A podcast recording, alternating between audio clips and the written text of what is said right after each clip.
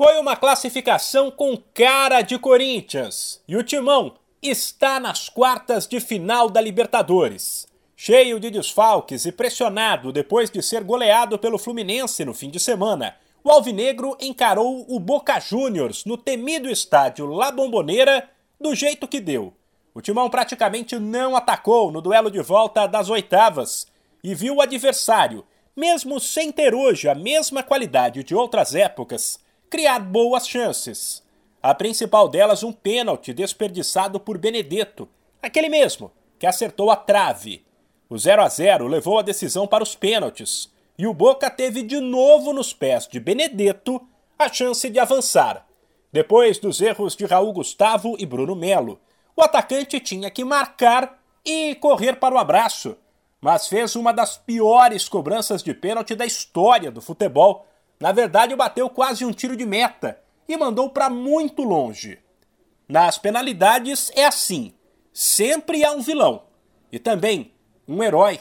No caso, o goleiro Cássio, que defendeu duas cobranças e exatos 10 anos e um dia depois do título da Libertadores de 2012 contra o mesmo Boca, fez história outra vez. Feliz por, por esse resultado, feliz por, por estar vestindo essa camisa. Eu acho que esses momentos, não somente de classificação, mas você pode uma Libertadores contra uma grande equipe, você conseguir uma classificação aqui dentro que eu não, eu não me recordo uma equipe brasileira, acho que na época do Pelé só conseguiu a classificação, o último brasileiro que veio aqui conseguiu a classificação aqui.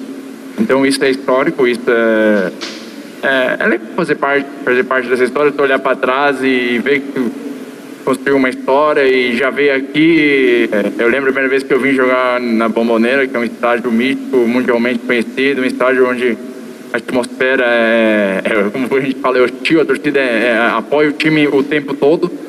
Então, você fazer parte dessa partida, é, agradecer meus companheiros, agradecer a todo mundo, porque ninguém chega a lugar algum sozinho. Já o técnico Vitor Pereira avaliou que o espírito de equipe fez a diferença e concordou que o jogo de ontem entrou para a história. É o espírito, o espírito da equipa, é?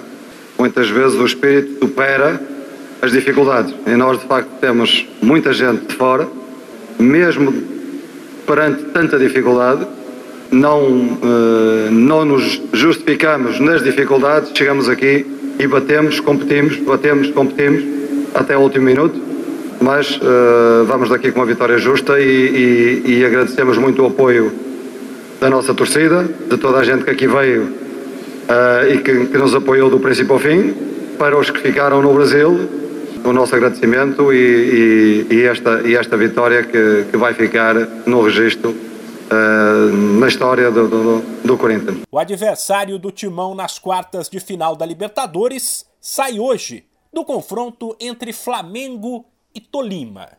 De São Paulo, Humberto Ferretti.